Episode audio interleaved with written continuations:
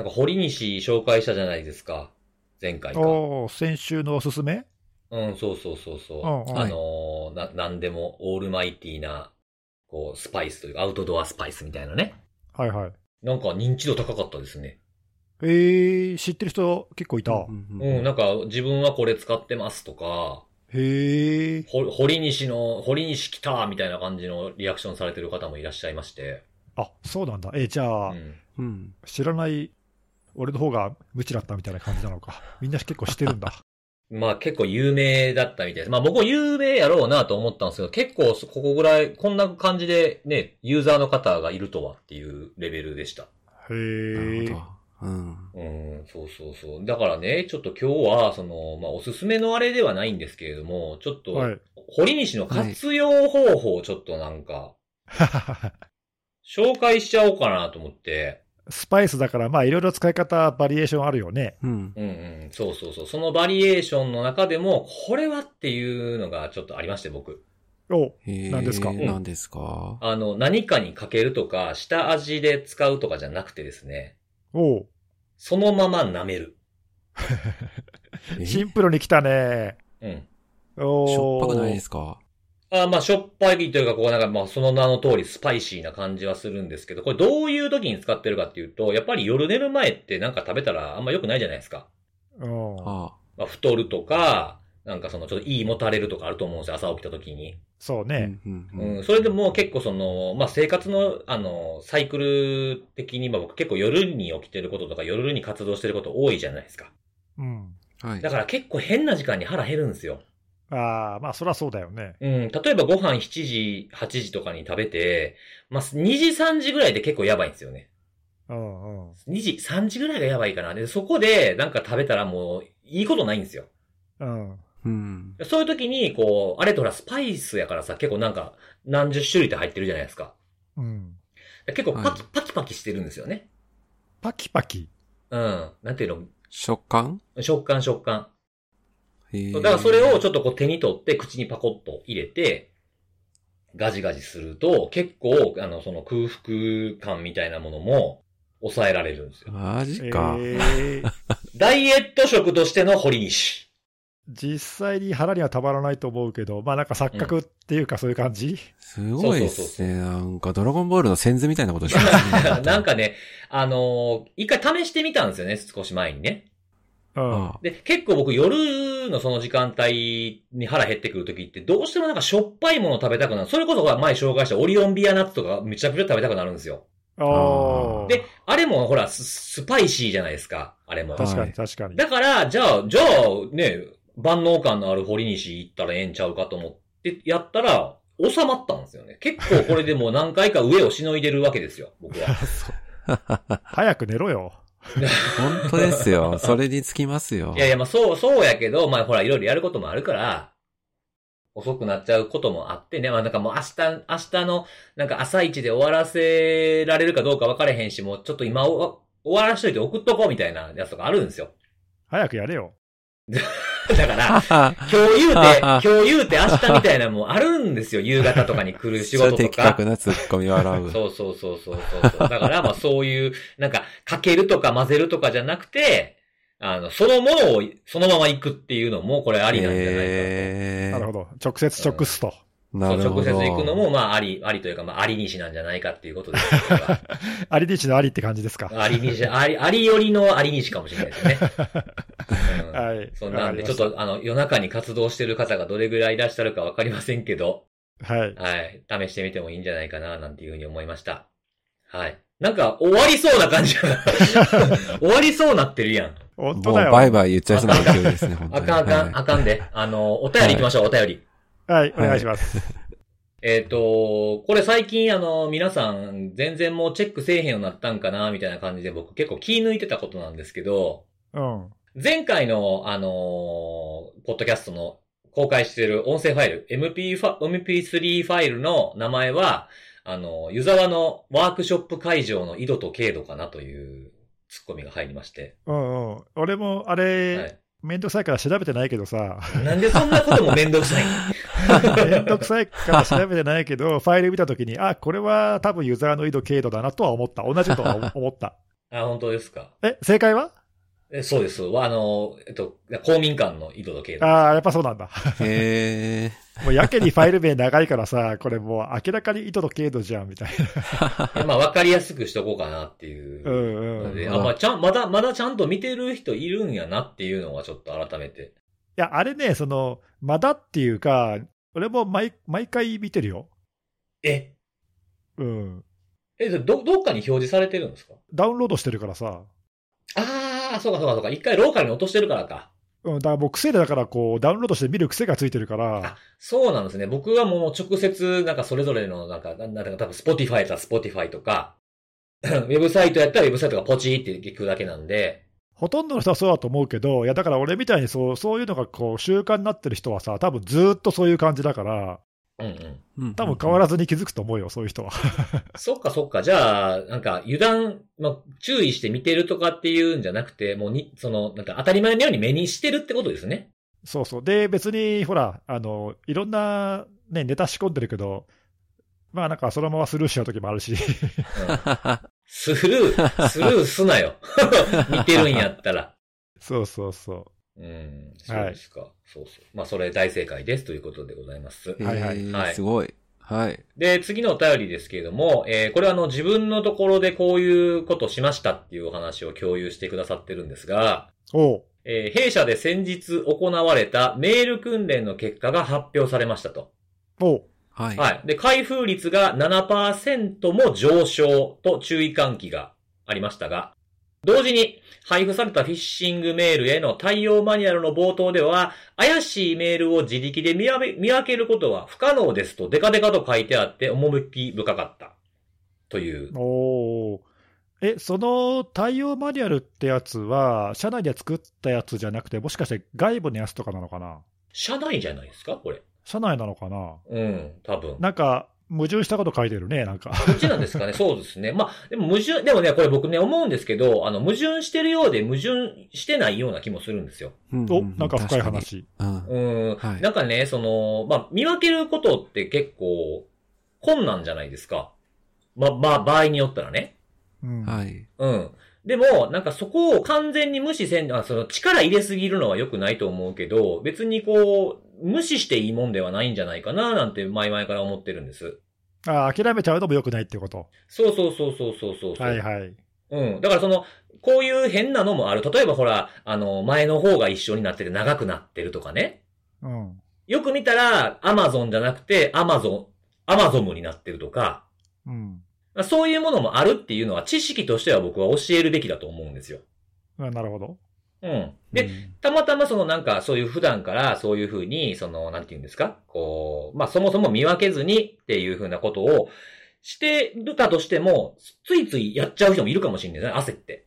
うん。はいそういう時になんかこう、あれこれちょっとおかしくないか？あれアドレス変って聞いてるしってなれば、注意のきっかけの一つになるので、全くスルーというか教えないっていうのは、なんかあんまりもったいないんじゃないかなっていうふうには思ってはいますけどね。ああまあ、いや、それは確かに同意だけど、うん。かといって、その開封率が上がった、下がったっていうことをなんか言う必要ないんじゃないの、あ、それは言う必要ないと思う。あの、見分けるのは不可能だっていうふうになんか100、あの、もう、それでじゃあ諦めましょうっていうふうなのはちょっとあんま良くないかなっていう。ああまあもちろんね。いや、だから見見分けるのは難しいから、そこに依存しないようにしましょうって、まあ、そうそうそうそう言言うべきなんだろうね、多分ね。うん。で、まあ知識としてはこういうのもあるから知っておきましょうっていうふうな。そうだね。うん、どっちか片方に依存するのはあんま良くないかなって感じです、ね。確かに確かにうん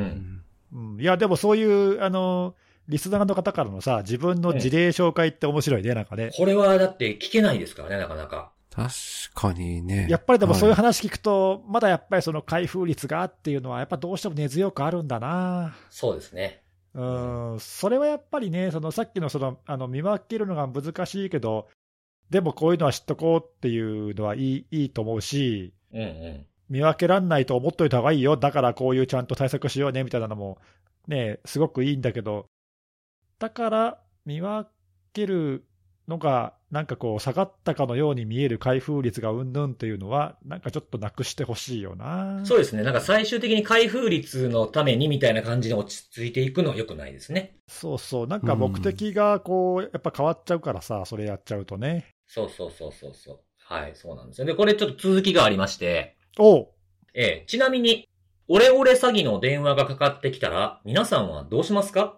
身に覚えのないメールも同じです。まずは本人に確認しましょうっていうのは分かりやすくてよかったですというふうに、これマニュアルに書いてあったんですかね。ええなるほどね。うんん。まあ場合によったら、もうあんまりにも不安でしょうがなかったら、クリックするぐらいだったら、サポートに電話した方がいいって僕も言うようにしてますけどね。うんうんたださ、うんそういう時にもそのサポートの電話が嘘の場合もあるじゃん。あ、まあそうですね。その時には、まあ公式のサイトからとか。そうそうそうそういう、はい。たでそういうのがこう明らかに分かってるあの、オリジナルっていうかそう、正しいものがどれかっていうのが分かってる場合には、多分そういうことがそうです、そうです。うん。うん。何をもって精度するかってことですよね。そうそう、よくあるのがさ、あのそれはちょっとあのいい面と悪い面があって、うん。ビジネスメール詐欺もさ、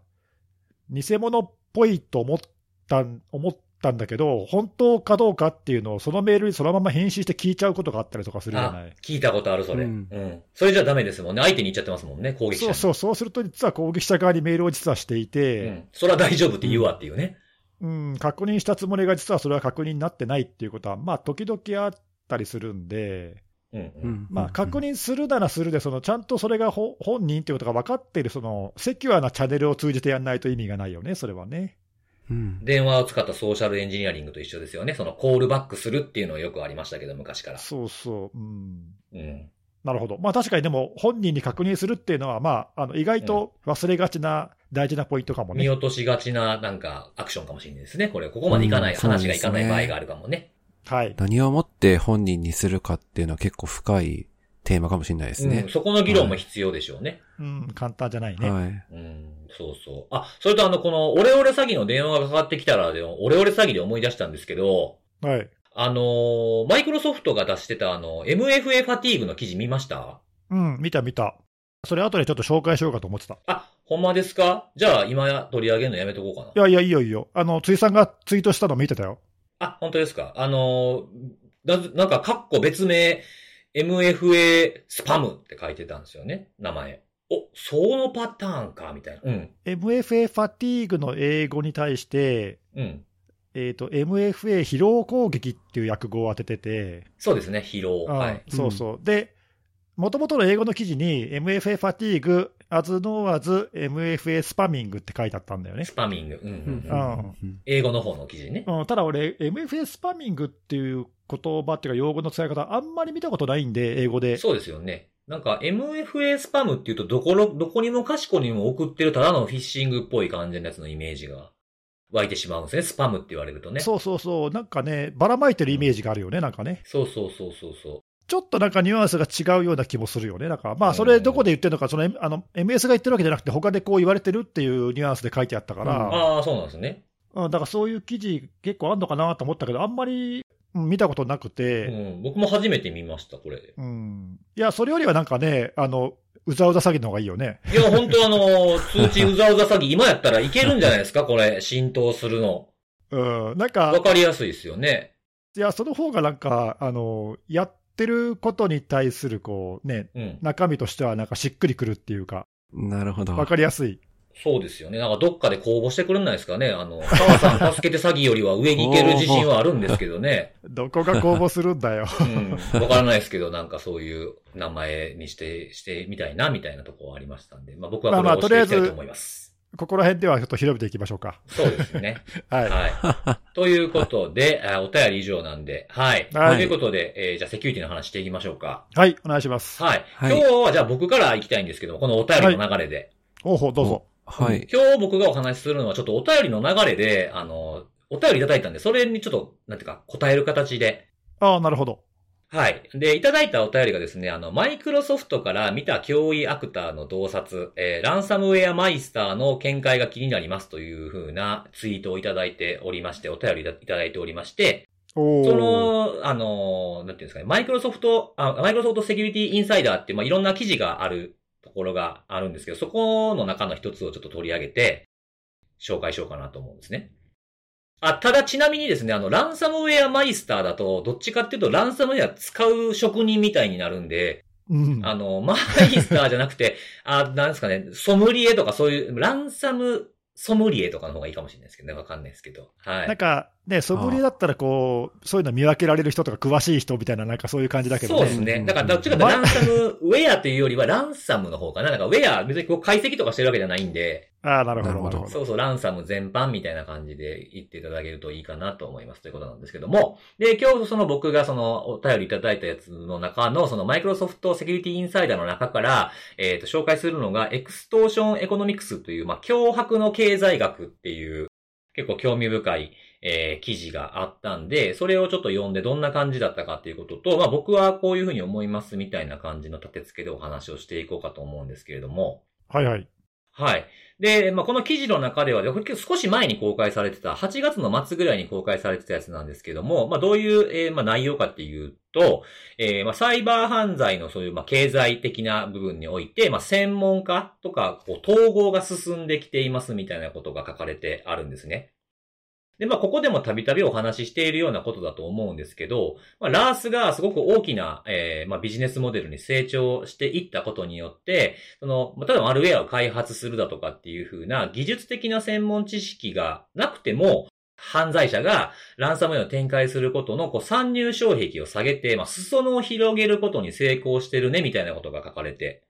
あったんですよ。うんうん。で、これ読んでて思ったのは、まあ、あの、まあ、よくここでも IAB とか取り上げるじゃないですか。イニシャルアクセスブローカーね。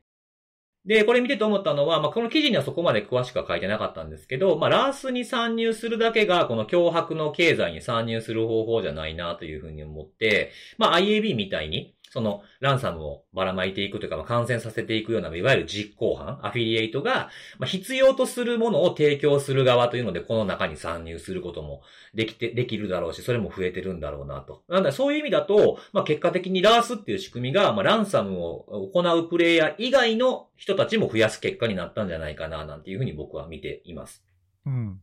で、これあの記事だけじゃなくて、あの、対談？定談っていうのが3人で喋ってるから、あの、マイクロソフトのセキュリティの、なんかコーポレートバイスプレジデントの、まあ、偉い人なんですよね。偉い人が、あの、MS の、えっ、と、 threat intelligence analyst の方と、あとは、あの、 principal security researcher の方と3人でお話をしてるインタビュー動画も16、7分ぐらいのやつがあるんですよ。で、これの中で、あの、印象的だったキーワードからちょっとお話をしていきたいんですけれども、えっと、まずですね、一つ目は、えーランサムウェアは標的型攻撃じゃないっていう、まあ、これあの、国家背景のような、その情報摂取系のことを指してるんだと思うんですけれども、うんうんまあ、何が言いたいかというと、あの、金銭目的だということなんですよね、まずは。うん。なので、金銭、金銭目的になるっていうことは、別にどこから取ってもお金はお金なので、えーまあ、ここ、この規模だったらこんだけぐらいしか取られへんかとかっていうふうな、まあ、多い少ないはあるにしても、まあ、どこから取っても金っていうふうな意味では、まあ、ターゲットもどこでもいいっていう感じってことを、なんか最近僕はあんまこのことは考えへんようになってたなと思って、だからランサムウェアの方ばっかり見すぎてて、そういう情報摂取系の標定型攻撃って、まあなんか、横目に見るぐらいだったんで、あ、ちょっとこの考えちょっと抜けてたな最近っていう気づきがありましたね。なるほど。うん。まあ、ただ、あの、ランサムだからって、イコール、そういう国家が背景にいないっていうわけでももちろんないかなと思っていて、まあ、国家背景が噂されるようなものも中にはあるじゃないですか。そういう仮想通貨目的でどこそこの国がやってますみたいなものも。まあ、ないこともないかなというふうに、まあ、あっても、ああるのも自然かなというふうに思うんですけれども、でもまあ、あの、国家背景かどうかはさておき、まあ、どんな、こう、後ろにいる攻撃者だったとしても、まあ、攻撃の手順から、あの、学んで守るというふうなことを考えれば、まあ、ランサム、ことランサムにおいて言うと、まあ、国家が背景かどうかっていうのはそこまでじ、なんかこう、お、お、大部分を占める重要なポイントではないのかな、なんていうふうな気はしましたね。うん。うん。で、あの、情報の目的のその標定型攻撃と比べると、まあ、ターゲットとか組織、またどういう業界とかみたいな、まあ、セグメントはどこでもいいので、まあ、どこにでも来るっていう、またもしくは弱いところに来るっていう風な、よくあるセキュリティの穴をつつく、えー、セオリーですよね。そういったもので来ると。で、そこの中で絡んでくるのがさっきちょっと言った IAB で、まあ、入り口は自分で探すよりも、それ専門にやってるやつから買った方が安いし楽みたいなことを考えると、まあ、増えていくのも自然かな、なんていうふうには思いました。で、あの、この購入する、これはあの、インタビューの中で、記事の中に書いてあったんですけど、購入する認証情報としては、その例えば、えーヘルプデスクとか IT アウトソーシングとか、こういったところが狙われる傾向にもあると。で、それを狙って、さらにそこから見て上流の組織にアクセスするっていう風な、えーことには注意が必要ですみたいなことが書かれてありましたね。なんで、あの、パスワードとかクッキーとか盗む、あの、今、インフォスティーラー系のマルウェアありますけども、それは単体で見たら、全然その深刻じゃないんだけれども、そっから違うところに使われる、売り先、売り先ができたということは、まあ、非常に脅威として、えー大きな脅威になる可能性のある、まあ、火種なのかなというふうに、改めて感じました。で、あとはね、その、ネギさんの好きなね、指キーも紹介されてて、おううん。こういう狙狙われやすいような経路とかっていうのは、やっぱりソーシャルエンジニアリングを受けやすい可能性を考慮すると、まあ、やっぱ手厚く、えー保護して、まあ、指、それこそ指キーとか使うことも検討した方がいいよね、みたいなことをインタビューの中で話されてる方もいました。なるほど。はい。これがまあ1点目かな。で、あとはあのーこれちょうどこのタイミングっていうのは、コンティがシャットダウンしたちょっと後ぐらいのインタビューなので、えーそのことにも触れられてたんですけど、まあ、コンティがまあシャットダウンさせら、シャットダウンしたことによって、えーそれで平和が訪れましたみたいなとか、改善されましたということは決してなくて、まあ結局その空白を埋めるような、まあブラック、えーなんちゃらとか、バスタとかいろいろいます、キャットとかいますけれども、そういったものとか、えークワンタムロッカーとか、そういったものがこう穴を埋めてくるというふうなことをしてきていると。まあこれもそのはずで、あの、攻撃者が、その、例えばそのランサムの1個のラースが終わっても、結局実動しているのはアフィリエイトなので、違うラースに乗り換えたりとか、えそもそもそのラースはなくなったように見せかけて、名前を書いてまた営業してます、みたいなものが、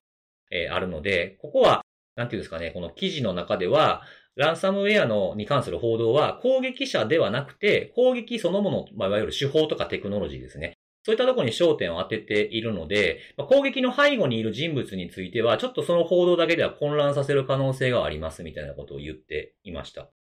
まあ、これ僕半分ぐらいは同意かなっていう。まあ、その半分同意しない部分っていうのはさっき言った、まあ、背景なく守るテクノロジー考えたらあんま関係ないんじゃないかなっていうのが半分と、で、もう半分同意の部分で言うと、まあ、何々がテイクダウン、また Conti もそうですし、違うジャンルで言うと Emotet の、えサーバーがダウン、テイクダウンしたとかそんなのもありましたけれども、まあ、それって逮捕とかそういうサーバーを止めたとかっていうふうなものが、すなわち実被害を減らすことに直接がっつり繋がっていくかというと、まあ、必ずしもそうでない場合もあるんじゃないかな。まあ、置き置き換わるとかね、違うとこに移るとかっていうふうなものがあるので、まあ、この辺はまあ単体で、えー、見えてしまうような伝わり方になってるかもしれないですけど、まあ、全体的に見て、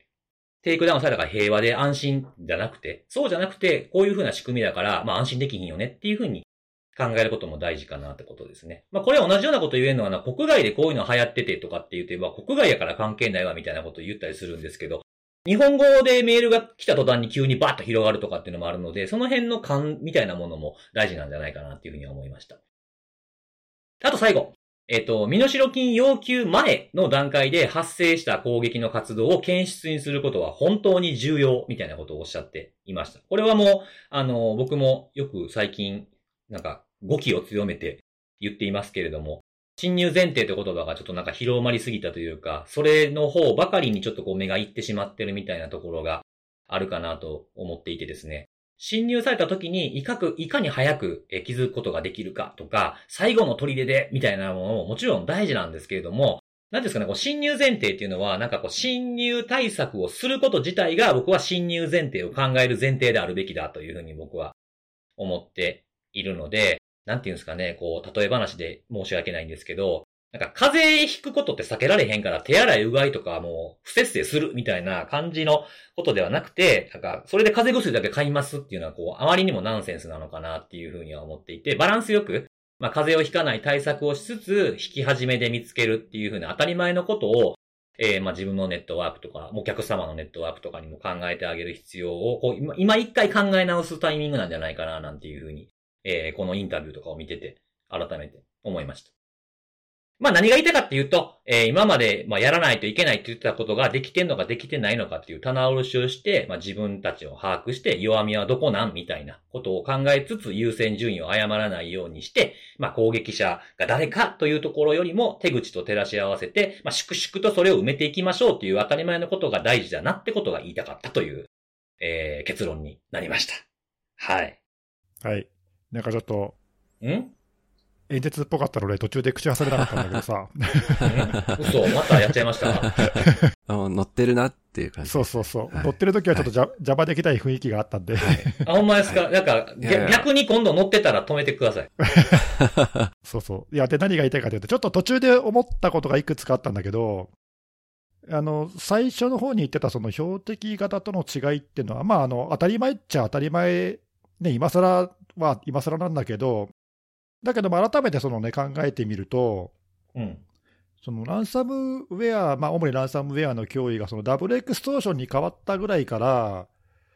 ちょっとやっぱりその侵入して情報を盗んでいくっていう活動が、まあ、従来のその情報摂取型のタイプとの類似性がだいぶこう言われるようになったというか、こう使う手法あ、重複する部分が多いというかね。そうそう、まあ、その辺でほら、うん僕らもセミナーとか、あのコートポッドキャストでも喋ってるけど、うん。なんかそういうその違いがこうあんまり明確じゃなくなってきたよねっていうか、攻撃者が使ううんうん手法とかツールとかっていうのが、実はまあなんか最終的に目的とするところが違うだけで、途中はあんまり変わんないよねみたいな話とかもしてるじゃない。しました、しました。うん、だからその共通する部分、手法とか、まあ、いわゆる TTP とかって言われる部分でもちろん違いはあるんだけど、共通する部分もあるから、うん。その手法にこうちゃんと着目して対策すればっていう話をしたりとか、まあ、その重要さがある一方で、うん。でもまあその目的がやっぱり違うんで、うん。目的の違いを考えると、単なるお金が目当てっていう人たちは、まあ割とその無差別に攻撃者狙狙どっか狙うわけじゃなくてね、うん。うん無。差別に来る可能性があるっていう、なんかそういう違いは違いでやっぱり重要じゃない。そうですね。ね、うんだからだからそういうところ、その何が違ってて何が同じかっていうのを、まあ、あの複数のそういう攻撃で見比べるっていうのは、まあ、なんか改めて、お聞いてて、確かに大事だなって。う。うんんうんなんか最近頭からこれを感じが、この今言った一番目の話のが、自分の頭から結構ぬなんか抜けてたんですよね。意識できてなかったんです、ちょっと。あとやっぱりその最初に言ってたその分業、ラースモデルによる分業というあたりが、やっぱりその総合的なリスクの見積もりをすごく難しくしてるんだよなって、ちょっと聞いてて改めて思って、えええそのね、さっき話してた IAB だとか、そのインフォスティーラー系のマルウェアとか、その最初の部分はなんかそんなに大きな話でもないように、ちょっと見えちゃうっていうか、えはい。じゃない。でも、だからそこででも対応を誤っちゃうと、実はその後、ね、なんか大きなのが来るみたいなさ、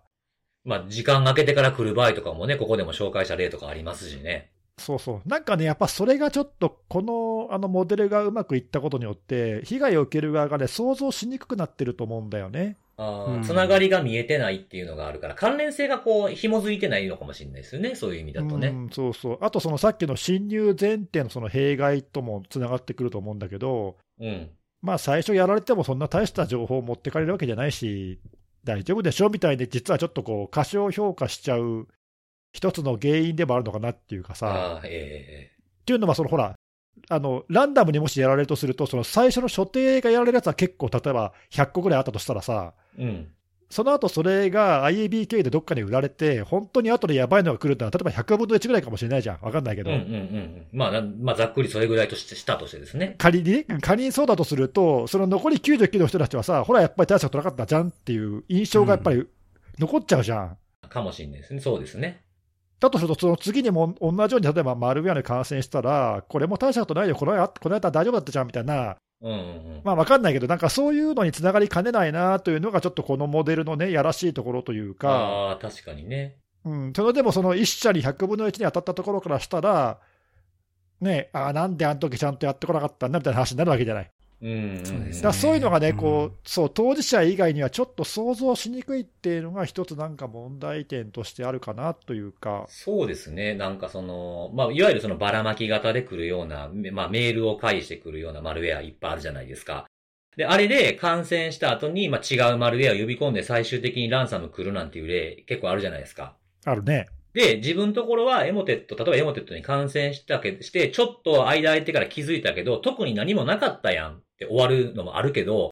そのばらまき食らってから4時間後にはもうランサム感染させられるとかいう事例もありますからね。そうそう、それ、ねそっちがく、はいそっち食らったら終わりですもんね。そうなんだよね、その、そのケースに自分が当たったか当たってないかっていうのの、ほんのこうさ、ちょっとした些細な差じゃない？そうですね。どう、どう転んでたか分かんないわけだ。結果が全てなわけで、そうですね。うん、だからこう大したことなかったねっていうので、あのよかったよかったって終わらしちゃ多分いけないんだっていうことをなんか、うん、ちょっと聞いてて、なんか改めて感じたな。確かに。たま、たまたま自分たちのが見つけるまでの間に、売り、売り、売り、売り手が、うん買い手がつかなかっただけかもしれないですもんね。そうそう、だからこう、被害がそんななかったのとたまたまかもしれないんだよね。だからそれがそうそうそうそう。たまたまじゃなくて確実に大丈夫っていう状況にするまで持っていくのは結構大変だよね。ああ、いいですね。セキュリティをギャンブルにするなってことですうね。ん。おなんか、いや、標語みたいなこと言ったね。なんか、来た来た来た来た今。ちょっとどっかで使おうかな。はい。はい。ということでございます。はい。まあ、ちゃんとお答えできてたらいいなと見解。お便りね。いや、でもなんか、そういうお便りきっかけで、こう、なんかね、ネタがこう、そういう話する、できると広がるのはいいね。うんあちなみにあの、ね僕、あの、インタビューの動画があったって話したんですけど、僕、インタビューの動画、あの、ちゃんとな内容のやつを、あの、スマホ使って文字起こしして、や、翻訳かけるっていうのをやったんで、動画だからって諦めないでこういう風にやる方法もあるんで、そういうのを試してみてはいかがでしょうか。はい。そんな感じでございます。はい。僕からは以上です。はーい。はい。じゃあ次はネギスさん行きましょうか。はい。えー今週私はちょっとあの、これはというネタがあんまりなかったので、まあなかったわけじゃないけどお、はい。なのでちょっと今週は、軽めじゃない軽めのネタいや、今日は本当に軽めのネタで あの、ちょっと過去に紹介したネタのアップデートを3つほどお話ししようかなと思うんですけども言うて3つあるわけですね。いいですね。はい。どれもね、本当に超軽いんで、すぐ終わりはいます。はい。おで、あの、1個目はね、えーこれ半年ぐらい前に紹介したあの、ダックダック GO のブラウザーの Mac 版ってやつね。マックマック GO ですね。そうそう。はいはい。そういうなこと言ってましたよね、僕ね言ってたたね、はいえー言われるまで忘れてたよ。忘れてました。覚えといてくれよって感じですけどね。はい。その Mac Mac GO なんですけども、ええであの、半年前紹介した時にはこれまだプライベートで、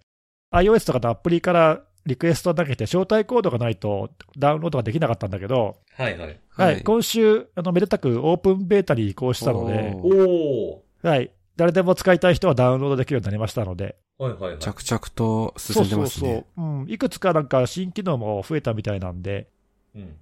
まあ、あの、まあちょっと内容はね、前回、前回じゃない、あの、半年ぐらい前のその、紹介した時にいろいろ喋ってるんで、えー聞いてないなという人はぜひちょっと聞いていただきたいんですけども、そうですね。まだ使ってない人は、はい、ちょっとぜひ一応お試しで使ってみたらどうかなということで、第何回で紹介したかはちょっとパッと出てこないですけどね。多分ね、半年くらい、4月だったかな、うん確か、リリースが、その頃のやつ。まあきっと我々よりあれ勢の方の方が多分詳しいはずですね。いやいやはい下手すると、マックマック GO で調べたら出てきたら、いやいや、あれ勢はね、あの、みんな優秀だけど、こんなことで頼っちゃダメよ、毎回。ああ、本当申し訳ない。確かに確かにそうそうそう。はい。まあ、あの、そういう感じで、ちょっとはい、ぜひお試ししてくださいというのが一つ目ですね。はい。で、二つ目が、まあ、さっき、あの、もう話をしちゃったけども、辻さんが取り上げてくれた、マイクロソフトの、あの、MFA ファティーグの話。あ、はいはい。はいはい。何回か前に、これ、その、まあ、まさに MS の話とか、いろいろ、ちょっと、たまたまその時、ちょうど記事がいくつか重なったので、改めてちょっとこの攻撃取り上げてみますって言って、ちょっと紹介したんで、まあ、あの、もしよかったら聞いてない人はそれ聞いてほしいんですけど、うんうん。うん、さっき、あの、辻さんが紹介してくれたみたいに、まあ、その MS の英語の記事をもとに、まあ、あの、翻訳がベースなんだけど、それプラスちょっといくつか解説も、日本の、あの、サポートの方が、MS のね、サポートの方が記事にしてくれて、まあ、日本語記事で非常に読みやすい記事書いてくれてるんで、お、おいいですね。ちょっと一読の価値ありかなと思います。うんうんうんううん。ん。で、あの、まあ、なんでこれが危ないのかっていう話とか、あの、改めて、えー書いてくれてるし、まあ、それを防ぐために、まあ、こういう、あの、プレビューの機能がありますよとか、それを試す方法もね、具体的に書いてくれてるんで、おー、素晴らしい。おーうん、確かこれは原文にはなかったと思うんで、まあ、その辺も含めて、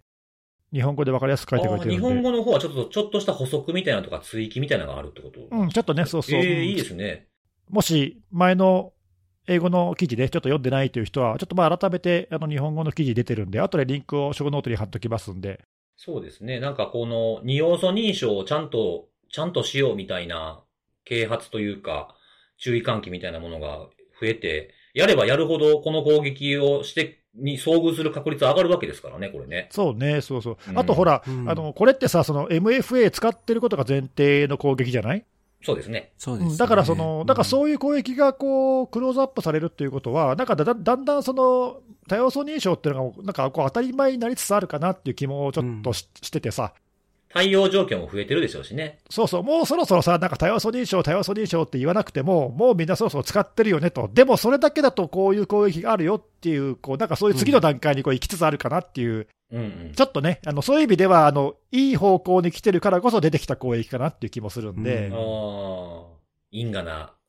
話ですけどね、ちょっとうね。ん、まあね、まあでも、とはいえ、あの MFA 使っていると使ってないじゃ、もうあのフィッシングとかの被害が段違いなんで、うんそうですまあ、まずはね、そうそう、まずは MFA 使うっていうのを、まあ、当たり前にして、まあ、その次に、まあ、こういうソーシャルエンジニアリングっぽい、ちょっと手の込んだ攻撃もあるよっていうのを、うんまあ、ちょっとだんだん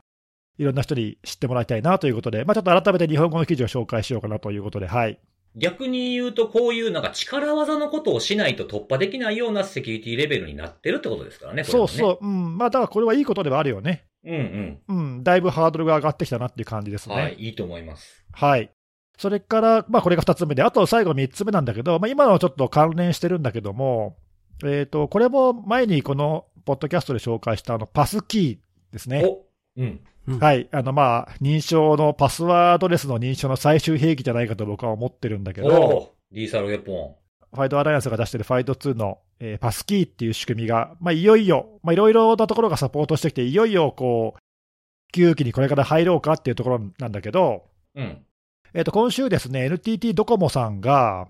D アカウントっていうログインの仕組みで、このファイドアライアンスのこの Web オースンとパスキーをサポートしますということを、うんうん。まあ、プレスで発表していて、これまだね、あの、来年2月から提供予定ですっていうプレスなんで、まだ今だの段階では使えないんだけど、まあでもドコモっていうね、日本の大手のあの通信会社が使いますって言ってる、サポートしますって言ってるのは、これ結構大きなことかなと思うんで。いや、でかい、でかいと思いますね。うん、これ非常に楽しみで、ちょっと僕も出たら使ってみようと思ってるんだけど、今までこの D アカウントって、まあいろいろ不正にも使われてるっていうか、あの乗っ取り被害とかも結構あってね。ありましたね。うん、で、結構ドコモは力入れていて、パスワードレスの認証とかにすごく力入れてるし、あと、そもそもあのドコモ自体がファイドアライアンスに加盟してるんだよね。うんうんうん。うん、で、あのめちゃくちゃ力入れてやってる、あの日本の中の会社の一つであるんで、で、そういうこともあって、で、今の現状では、あの D アカウントの、まあ、使ってるかどうか分かんないけど、設定アプリっていうのが専用のアプリがあってさ、うんうん。で、そのアプリをあらかじめインストールして設定しておくと、あのパスワードレスの認証が使えたり、あるいはなんか多要素認証でその生体認証、スマホの生体認証を使ってとかっていうことが、まあ、できるような仕組みっていうのを今用意していて、まあ、これはこれで素晴らしいと思うんだけども、うん。まあ、ただその、アプリをね、わざと入れなければいけないっていう手間が一手間入ってめんどくさいんだよね。うん。そうですで、そこが、ううんんあの今回のその来年2月から予予定されているというそのパスキーが入ると、OS 標準のあの記録を使って、それが実現できるようになるんで、うん。まあ、これはそういう意味では、ちょっと重要なターニングポイントではないかなという気がするので、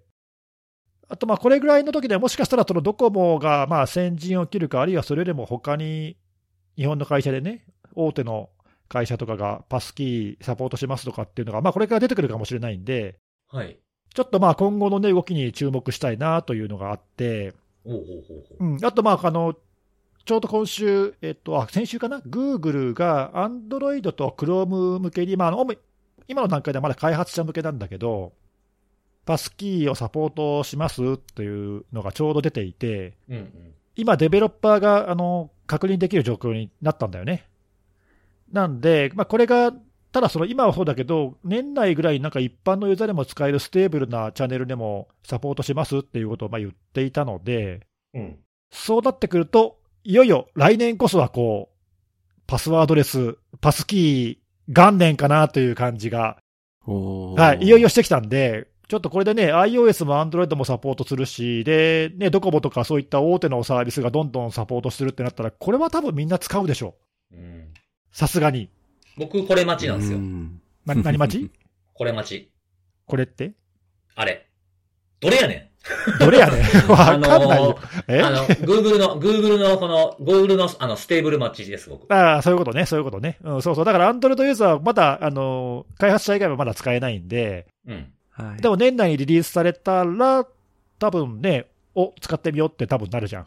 うん。うん。なんでね、こう、だいぶ、まあ iPhone 今使えるけど、そのササイト側はまだね、あんまり対応してないから、まあ主要なブラウザーとかスマホが対応して、大手のサービスが対応してくると、いよいよこう、ちょっと準備が整うかなっていう感じで、そうですね。うん、これ非常に楽しみで、ちょっとね、あの、今年から来年にかけての、あの、動きが、ますます注目という感じで、はい。はい、ちょっとちょっと今週、あの、そういう意味であの、嬉しい、お、これは嬉しいなと思って、早く来年2月来ないかなっていう感じなんで、はいはいはい。なんか、うん明るい、明るい、珍しく明るい感じのそうね、そうですね。セキュリティの話にしてはね。そうそうそう、なんとなくね、だこういう、これは、あの、本当に普及してほしいし、いいいい技術だと思うし、うんうん。点でバラバラにさ、各ベンダーがやるんじゃなくて、これはうまい、うまいこと標準化が進んでいて、うん。うん、アライアンスでね、みんながサポートしますって言ってるんで、まあ、これは本当にちょっと普及してほしいな。これが普及した、うん、暁にはようやくパスワードなくなるかもしれないよね、ひょっとしたらね。ああ、パスワードレスの社会が来る。うん、ようやく本当に来るかもしれないよね。うん。はい。ということで、ちょっとまあ皆さんもぜひこれは、あの、今後の動き注目してほしいなと思います。はい。はい。ということで、ちょっと今週は軽めで、はい、この3つではい。以上でございまよす。かったです。はい。ありがとうございます。はい。はい。あ、ちなみにですね、あの、さっきの MacMacGo の回なんですけど、あはいはい。はい、131回でした。え、どうやって調べたの？あの、ツイッター、ツイッターの検索で MacMacGo って入れたら自分のツイートが一番上に来ました。話題のああー、ツイーそういうことか。なるほど。うん、辻さんしかツイートしてないってことが明らかトで。になったんです僕、ね。僕とあの、リスナーの方がツイートしてます。それ以外は全然関係ないやつが引っかかってますね。なるほど、なるほど。はい。だそうです。はい、ありがとうございます。はい、ということでございます。ありがとうございます。はい、ということで、じゃあ次最後、看護さんです。お願いします。お願いします。私は、今日は、えっ、と、ソックレーダーっていう会社が公開した、あの、ブルーブリードっていう、まあ彼らが、あの、名前を付けた、まああの、大きめな、えー、データリークの件について、ちょっと取り上げさせていただければと思ってまして、うん。まあ内容的には、あの、まあこの先ほど言ったソックデータという会社が、えー、マイクロソフトが、まああの、意図せず公開をしていた、えー、ストレージがあったと。で、それを見つけて、えー、まあその中身を、あの、まあ確認したところ、かなり大量の、えー、顧客に関連するような情報などが入っていたよというところで、まあ数で言うと、ストレージは6つあるということで、で、影響を受けた国は123カ国で、影響を受けた組織の数は15万を超えるよっていうのが、まあ、ソックレーダー側の主張ではあると。で、さっき6つって言ったんですけど、ブルーブリードパート1って彼らが呼んでまして、あの、そのうち、まあ一番大きかった一つのストレージについて、第三者が確認できるような感じで、えー、まあ影響があったかどうかとか、その辺を確認できるような形で公開をしたという、まあそういったものが、まあ少し話題になっていたというもの、で、一番大きかったって言ったのはですね、えっ、と、100、100さっき123カ国って言ったんですけど、今回のそのパート1の方に含まれていたのは、111カ国、6万5千以上の組織に関連するデータが、えー含まれていた、まあ、ストレージが公開されていましたよ、と。うん。まあ、そういった主張で、まあ、ユーザーっていうのがちょっと具体的にどういった情報なのかわかんないですけども、まあ、例えばメールアドレスなんかですかね。あの、54万8000人ぐらいの方の、まあ、ユーザー情報も入っていたと。まあ、結構な数。で、まあ、ソックレーダーの、その方曰く、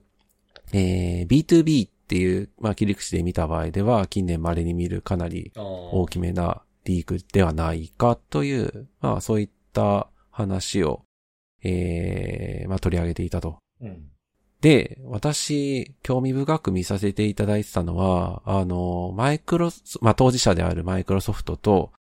えー、まあ当事者って言い切っちゃっていいのかなまあ実際にはその先にもお客さんいるわけですけども、まあマイクロソフトと、えー、ソックレーダーの間の、えー、やりとりっていうのが、まあなかなか興味深いなと思ってはいまして、私はあの、この最初のこのソックレーダーっていう会社が公開したブルーブリードっていう、まあ、あの、まさにその、公開されていたストレージで、まあ実際に影響を受けた方を確認できる検索、検索っていうのかなまあ、ドメイン名を入れて、あの、検出されたかされてないかっていう、まあそのレベルでしかわからないんですけど、あの、そういったのを、えー、公開をしたんですけど、うん。私当初これ見て、ちょっとよ、よろしくないよなっていうのが第一印象としてまず持ったんですね。うんうん。うん、やっぱり第三者が、あの、影響を受けた方っていうのを、もしかしたら、なんていうか限界値はあるかもしれないですけども、まあ結構好き勝手に調べることっていうのができるので、うん。国であるとか、自治体とか、あるいは取引先であるとか、まあそういったのを、まああの自分たちが、あの、好きなように調べることっていうのができるというものではあってですね、まあちょっとこれどうなんだろうっていうのは、まあ第一印象としては持ってですね、で実際マイクロソフト側も、ソックレーダー側が公開した検索サービスとよ呼ばれるようなそういったものに対しては、まあ停止をするよう、えー、連絡をしていたと。まあそういった話で、若干、若干なのかわかんないですけど、まあ見解の相違みたいなのがあってですね、うんまあ、多分今、今もまだ検索はできる状態が続いているとは思うんですけども、あの、興味深いなって思ったのは、お互いの、えー、主張っていうのが、まあ、結構、あの、すれ、すれ違ってるというか、あの、うまく噛み合ってないなっていうのは、ちょっと見ていて思ったところではあってですね。うん。ソックレーダー側の主張としては、えー、まあ、あの、彼らは、まあ、そもそも、パブリックに公開されていたものに対して、そもそもまずデータのダウンロードって行ってないよと。うんうん。あのーなんか彼、彼らのサービスっていうのは、なんかあの、教員インテルのサービスのような、そういったものをやっているらしく、まあ私もちょっとソックレーダーって、すいません、あの、初めて知ったんですけど、まあいわゆるそのダークウェブっていうんですかね、なんかフォーラムとか、おそらくそういったものを、あの、モニタリングしてるんだろうと。で、そういったものから、えーあの、お客さんの情報とかが確認されたら、まあ、アラート発したりとか、まあそういった、まあよくあるやつですよね。あの、そういったものを、あの、サービス化されてらして、で、今回の MS の件も、まあ、その流れで、あの、自動クロールされたもので、えー、まあ一部の公開されたデータっていうのは、警報用に使用されたということではあったんですけども、まあ実際にはデータの共有っていうのはしていないらしくて、クロールして集めたデータも消しましたよっていうのが彼らの主張で、お客さんから、まああの、ソクレダのお客さんからそういった問い合わせを受けたことに際しては、マイクロソフト側に、あの、全部、リダイレクトしてますよ、と。まあそういうことを言っていると。で、似たようなサービスとしては、例えば、まあそれこそハワイビンポントとか、初段とか、グレイハットワーフェアとか、なんかそういったものっていうのが、あの、もっと細かい情報を提供するっていうことには、注意すべきではないかっていうのは、まあ、皮肉じゃないとは思うんですけども、まあなんかそんなような書きぶりっていうのもされてらして、うんうん。で、実際、このグレイハットワーフェアって、あの、要は、パブリックストレージの検索サービスみたいなやつなんですけども、まあお金を、いくらなんだろう？えーっと、まあなんかいくらか、あの、払えば、まあ、あの、かなりの、えーデータに対して検索をかけることができてですね。うん。で、今回のなんか MS の、まあ、誤って公開されてしまっていたと思わしき、えー、パブリックストレージだったものも、あの、ケビン、えー、ボーモントさんっていうあの、海外のセキュリティの専門家の方が投稿してたんですけどもまあ、さっきのこのグレイハットバーフェアで引っかかるよっていうのは、あの、ツイートされてらしてですね、あの、まあ、実際、まあ、ソクレーダーの言う主張の通りにはなってはいると。まあ、そういった状況であるんですけども、まあ、えー MS 側としては、まあ、やっぱりあの、こうこういった形で公開するのは、まあ、お客さんに対して、なんだろう、余計なリスクを与えるものだと言ったような、なんかそういった指摘を実際に、まあ、なんかブログっていうんですかね、あの、ソックレーダーが公開した後にマイクロソフトもブログを公開していて、まあ、見解などが記載されてるんですけども、まあ、そちらで、まあ、実際、ソックレーダー側を、まあ、感謝はしてはいいるんだけども、まあ、こういった対応に対しては残念だといったような形での、まあ、若干非難めいた形の書きぶりっていうのが、まあ、なっているという感じなのと、ちょっと気になったのは、あの、今回、パート1なんで、パート2あるんかなっていうのは、まあ、純粋に気になったところではあってですね。ほいほい。まあ、さっきもストレージ1個、まあ、一番大きなやつを今回おそらく公開というか、あの、誰でも検索できるような形でサイト公開はされたと思うんですけども、残りまだ6つが残っているので、まあその扱いとかどうするのかとかって、その辺はまだ言及がないので、まあ、ちょっとわからんという状況ではありつつ、まあさっきも言った通り誰でも確認ができる状況ではあるので、まあ少なくとも、まずはマイクロソフトから連絡が届いてるかっていうのは確認した方が当然いいでしょうし、はい。あ実際マイクロソフトもさっきのブログの中では、あの、お客さんに連絡はしていると、影響を受けたお客さんには連絡しているという話で、まあこれもなんか、あの、受け取った人は結構不満があるみたいなツイートも中にはあるようですけども、あの、まあ届いてはいると。まあ10月の結構初めぐらいに届いてるらしいので、まああの一回それを見ていただきつつ、まあ実際あの、ソックレーダーのサービスでドメイン、自社ドメイン入れて、まあ、あの、検出されるかどうかっていうのを見てもらってもいいのかな、とは思ってはおります。ただ、やっぱり第三者がそれ同じようなことできるので、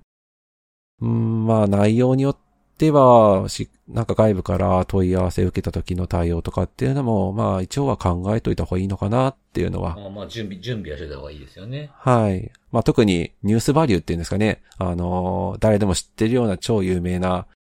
企業とかがそこに入っていたりして、で、まあそれを調べた内容が、まあ例えば何かのきっかけで報道出たりしたら、やっぱりそれはそれで大変になるとは思うので、実態がどうあれ。うんうん、まあなんでその辺は多少は気をつけておいた方がいいのかなっていうのは、まあちょっと若干自体流動的な感じはするので、特にそういうふうには思ったというものでございました。はいはいはいはい。これちょっと感想言っていい？どうぞ。はい。あれ程度人にはさ、こういうの、まあ、時々あるから、事例として知っといてほしいけど、うん、いや、なんか正直取り上げるのも嫌だな、これ。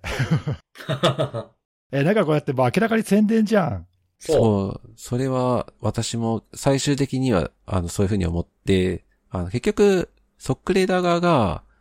あの、発見したっていう記事の最後の方で、まあ、なんていうか、自社の宣伝みたいなのは、足されていたので。自社サービスに誘導してるじゃない？で、今はこれさ、あの、MS からの要請で、今はこれ自社のサービスでのクエリをストップしてるんだよね。うん、あ、そうです、そうです。はい。うん、だけど、もともとは、あの、契約して、まあ、最初フリーで使えるけど、契約したらもっとちゃんと中身見れるよみたいなことになってて、うんうん、はい。明らかに自分たちの宣伝目的としか思えない誘導の仕方で、あと、まあ、その、今回たまたま MS って割とメジャーなとこだったからさ、うん。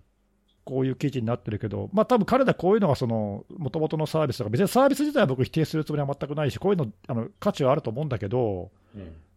あの他にも多分こういう公開されてるバケットとかっていうのは、まあ、結構頻繁にあるじゃない？そうですね。他にもこういうの調べてる人とかっているし、うん、そういうのをまあ専門に記事で書いてるところとかもあったりするから、まあ、それはそれであるかなとは思うんだけど、なんか、まあ、MS のね、数も多いし、インパクトがでかいから、これはいいぞっていう、なんかそういうふうにちょっと見えちゃうのよ、どうしても。はいはいはい、はい。いい宣伝になるぞ、これは、しべしめみたいな感じで、ちょっと見えなくもないし、ねうん、わざわざ名前をつけてるっていうのもなんかちょっと嫌な感じがするし、うんうんうん、なんかね、ちょっとそういう意味では僕は正直、なんかこの、このやり方はどうなのかなって、別に MS の肩を持つわけじゃないけど、MS は MS でちょっとしっかりやってくれって気はするけど、はい。うんただちょっとこの取り上げ方とか、そのパブリックに検索できる必要が本当にあるのかっていうのもちょ本当疑問だし、うん、単なる宣伝でしかちょっと見えないっていう、その批判を覚悟でやってるんだとすると、ちょっとまあもうなんか、言われて引っ込めるような感じじゃなくてやってるような感じな感じがはい、するからもう、まあそういうとこなのかなっていう目で、ちょっと正直僕は見ちゃうよね。なんか。うん、そうですね。だからこれが、だからマイナス、マイナスな気がするんだよな。なんか、そうでもないのかな？逆になんか、嫌な印象も垂れるんじゃないのって僕はこれ見て思いましたけどね。うん、いや、俺、めっちゃこれ見てなんかもう、うわ、嫌だと思ったもん。いや、なんか僕これ見てて気になったのは、これ、まあドメイン入力してポチで結果出てくるじゃないですか。うん。はい。で、ここ他のサービスも、その、やってるっていうか、その、なんかある程度フリーで途中までみたいなのがあって、例えばディープウェブレポートとか、教員インテリジェンスのスナップショットレポートとか、まあ、いくつかそのブルーブリードと並んで出てるんですよね、メニューにね。で、他のはどうなってんのかなと思って試してみたんですよ。うん。なら、あの、まあ、途中までとか、でもほとんどマスクされててとか、まあ中身見たかったら、あの、フルバージョンをダウンロードみたいなのができるんですけど、そこってね、あの、メールアドレス入力するんですよ。うん。で、その、自分がその調査したドメイン名と一致するメールアドレスしか受け付けてくれないようになってるんですね。う。うんん。なんでブルーブリードだけそれせえへんかったんやろうなと思いましたね。うん。まあ、うんそうだから、っていうのがそのネギスさんの言ってることなんでしょうねっていうのが透けて見えるなって僕もそれを見てなんか思ったんですよね。まあ、なんかね、もう、そうそう、もうちょっとやり方あったんじゃないかなって気がするんだけどな。そうそうはいそう。そう。まあなんか、あまり、なんていうか、参考にしては良くないやり方。の一つ事例になってしまったなっていうちょ感じで。っとね。うん。はい。まあ、あの、ただね、その注意、その何、全部を否定してるわけじゃなくて、あの、ひょひょっとしたらね、まあ、MS はそうはしないと思うけど、まあ、でもその、通知を受けたベンダー側がその事態をこう過小評価したり、隠したりとかっていうことは、まあ、本当にまあまああるのよね、こういうことって。そうです。ね。うん、だからこそ、あの、なんかそのフルディスクロージャー派がいるっていうかさ、うんうん隠すやつがいるから、見つけた側が公開しなければいけないっていうか、そういうプレッシャーをかけるのが大事だみたいなことは、まあ、一定の確かに効果はあるのよね。うん。まあずっと昔からそう言われてる議論がされてますもんね。うん、まあ、それが行き過ぎちゃうとさ、なんかね、あのゼロ例で公開しちゃったりみたいなことがあの発生するけども、うんまあ、だから、その注意喚起をする、顧客に注意喚起をするっていう観点はとても大事だと思うので、はい。うんあのきちんとこういうのを問い合わせをしてやろうねみたいなのは、それは正しいと思うんだけど、うん。ちょっとね、細かいところでなんとなくちょっと鼻につくというか、なんというか。はいはいはい。ちょ、ちょっと他にやり方あったんじゃないですかみたいな感じうん、なんは。か、そうそうそう。だからこれは、なんかね、その MS 側が、こう、ちょっとね、怒ってるというかさ、か件数も重複が多くてこんなに多くはないぞとか、いろいろブログで言って、ねまあ、それはど、どっちが正しいか正直よくわかんないんだけど、うん。だだから、ただ、その、だからど、どっちのね、あの、見方も見て中立であるべきだとは思うが、なんかちょっとこれは今回のやり方がちょっと稚拙だった気がするなっていう、ちょっと、あの、ごめん、あの、い印象だけどね、なんか。なんか確かなんかやり方がちょっと前時代的な感じがするなっていう印象もありましたね。そう、そういう、なんかアプローチってあるじゃん。セキュリティの良くないとこでさ、はいはい。なんか問題ありますよって見つけて、ね、もっと詳しくしなかったらって言って営業かけ、営業かけてくるみたいなもんじゃん、こういうのって。ああ一時期ありましたね。はいなんかそういうの。うん、なんかそういうのに近いなんかこうのを感じてしまって、うんなんとなくね、もちろんほら、ね、サービスただじゃないからさ、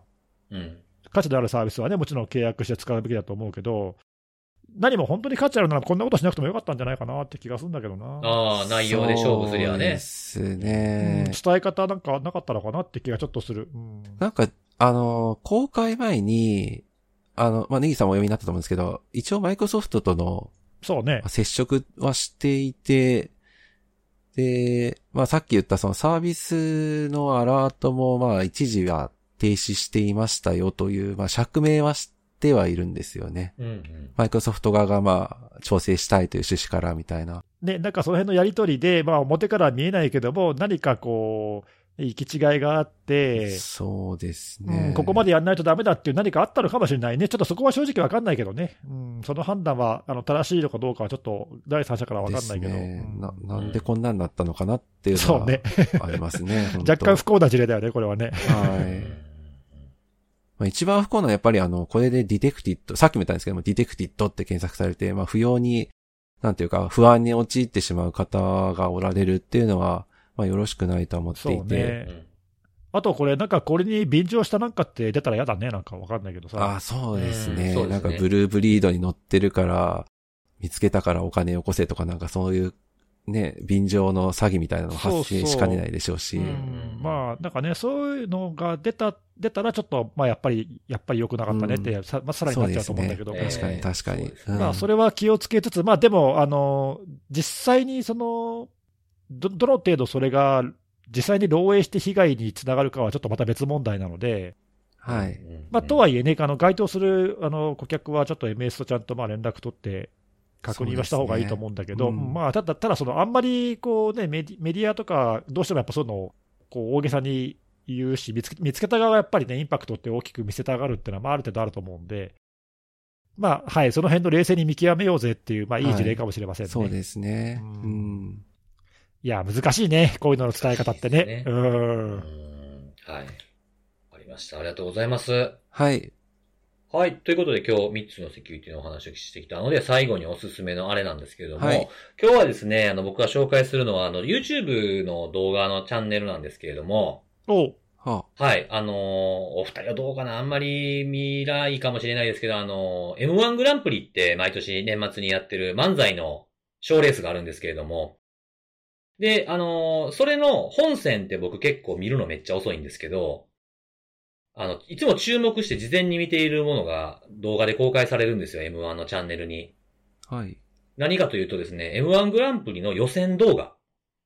おう。で結構な数見れるんですよ。まあ、何、何回戦以上とかなんですけどね、もちろん。そのすごい、なんか何千人って応募しますから、あれ。各都道府県でね。うん、うん。でそれの、まあ、段階戦以上みたいなところがあって、あと、なんか、第何回戦、1位、2位、3位の人たちの漫才とかっていう風に区切って出てきたりもして、結構な数見れるんですよ。へえ。うんうん。で、あの、それを全部見て、で、から、あの、まあ、年明けたぐらいに僕 M1 の本戦の、あの、漫才を見るんですよね。うん。意外と、その、お笑いって結構ほら、なんかこうすれば絶対にみんなが笑うなんていうのないじゃないですか。セオリーみたいなのがあんまないじゃないですか。誰もが笑うって。確かに正解なさそうだよね。そうそう、なんか誰、誰もがまあほとんど8割ぐらいの人がやっぱ感動して泣いちゃうみたいなものが作れても、8割の人が笑うって結構難しいんちゃうかなと思ってて、おううん、好みがあるっていうのもあるしね。こういう笑いは好きじゃないわっていう人もいるしね。そう。だから、その自分に合った面白い笑いを探してみると、意外と、僕の、僕、個人ではそうなんですけど、本戦のその決勝の方に出た人たちの漫才とか、優勝した人の漫才より、こっちの方が面白いっていうものが見つけられる時があるんですよ。ああ、それは何予選で見たけど、本戦には進んでないわけそういう人たそうそう、予選敗退しちゃってるんですよあ。ああ、なるほど、なるほど。こっちの方が面白いじゃん、みたいな。そうそうそうそうそう。とか、なんかこ、これちょっと新しいなみたいなのとか、めちゃめちゃいいなみたいなのが結構見つかるんですよね。なるほど。そうそうそう。だからちょっとこう、なんか家でなんか暇な時とか、何かちょっとご飯食べながらとか、気分が落ち込んでるから面白いの見ようかなみたいな時とかに、こう、ダラダラ流して見てみてもいいんじゃないかなっていうことで、ああ、え、でもそれさ、その予選だとさすがに数も多いしさ、まあ、中にはその自分の、その、何、笑いのツボにピタッとくるやつがあるかもしれないけど、うん。なんか外れもいっぱいあるんじゃないの？ああ。ある、あるある、ある。ねえ、それがちょっと辛くない？そんなことない？いや、でもね、でもそれは、あの、まあ、今回から始めるとちょっと長い話になるんですけど、うん。去年、そんなでもなかったのに、今年来たなみたいなとかもあるんですよ。あーあ、同じところ、同じグループがっていうか、そうそうそう、コンビがね。ね。コンビが。うんはいはいはい。そうそうそうなるほど。へそういうのがあるので、なんかそう自分のちょっと気になる、ここもうちょっとこうしたらいいのになとか、落ち弱いなとかって思った人たちこそ来年見てみるとか、いう楽しみもなん。か成長して帰ってく帰ってくるわけね。そうそうそうそうそうそう。だから僕去年、す去年とか一昨年からちょっと気にしてたのが、拓郎っていうグループ、あグループがまあコンビなんですけど、これはちょっと僕は最近すごく好きですね。えー、なんか見方がもうマニアックだな。そうですで、ね。以前から注目してた別の二つのコンビはもう去年決勝出ちゃいましたね。ええあ、なんかでもそういうのちょっと、へーなんかね、これ自分が発掘したみたいな、そういう面白さはあるかもね。うんあ、そうそうそうそうそう、なんかその、知ってたわ的なやつというか、なんか自分も無関係なんですけど嬉しくなっちゃうというか、うんうんなるほどうんそうそうそう。そういういろんな見方ができて面白いと思いますよ。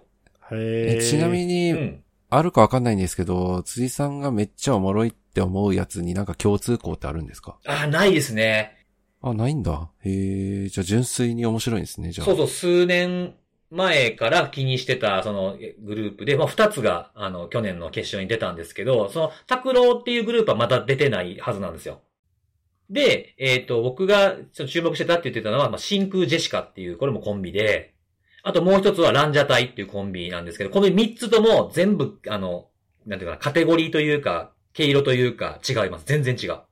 へえ。うん。辻さん、あれですね。じゃあもう、なんていうか、セキュリティ食いっぱぐれたらもうなんか漫才のプロデューサーとかになれるかもしれない。なれないですよ。なれない、なれない。だって別に僕、構成作家とかしたことないし、その、なんか、やったことない。ね脚本も書いたなんかおもろいことないから。って言ったのが来るんだったら、いや、まあ見て、見て言うのは簡単なんですよ、こんなもんは。そうか、そうまあねか、うんまた別なんですね、やるとなったら。そうそうこう講演とかと一緒ですよ。講演とかパネルとかも一緒でね。ああ。やってみてわるかる難しさとか、間とかあるんですよね。確かにね。そうそうそうそうそうそう。いやいや、ちょっとそういう、あれだね、お笑い好きの人にはそういう面白い、こう、新しい見方があるよっていうか、そういう、そうそううそう、ちょっとこういうの、しかも無料で見れるっていうのがあるんで、結構な量でもありますから、なんかこうちょっとつまんでみてもいいんじゃないかなっていう感じで紹介させていただきました。なるほど。はい。M1 の年末に向けて見てみてもいいと思います。はい。か、もうその時期ですね。はい。。ということで今日も全部紹介したかな？はい。セキュリティのお話3つと、えー、おすすめのあれを紹介したところで、また来週でございます。バイバイ。バイバイ。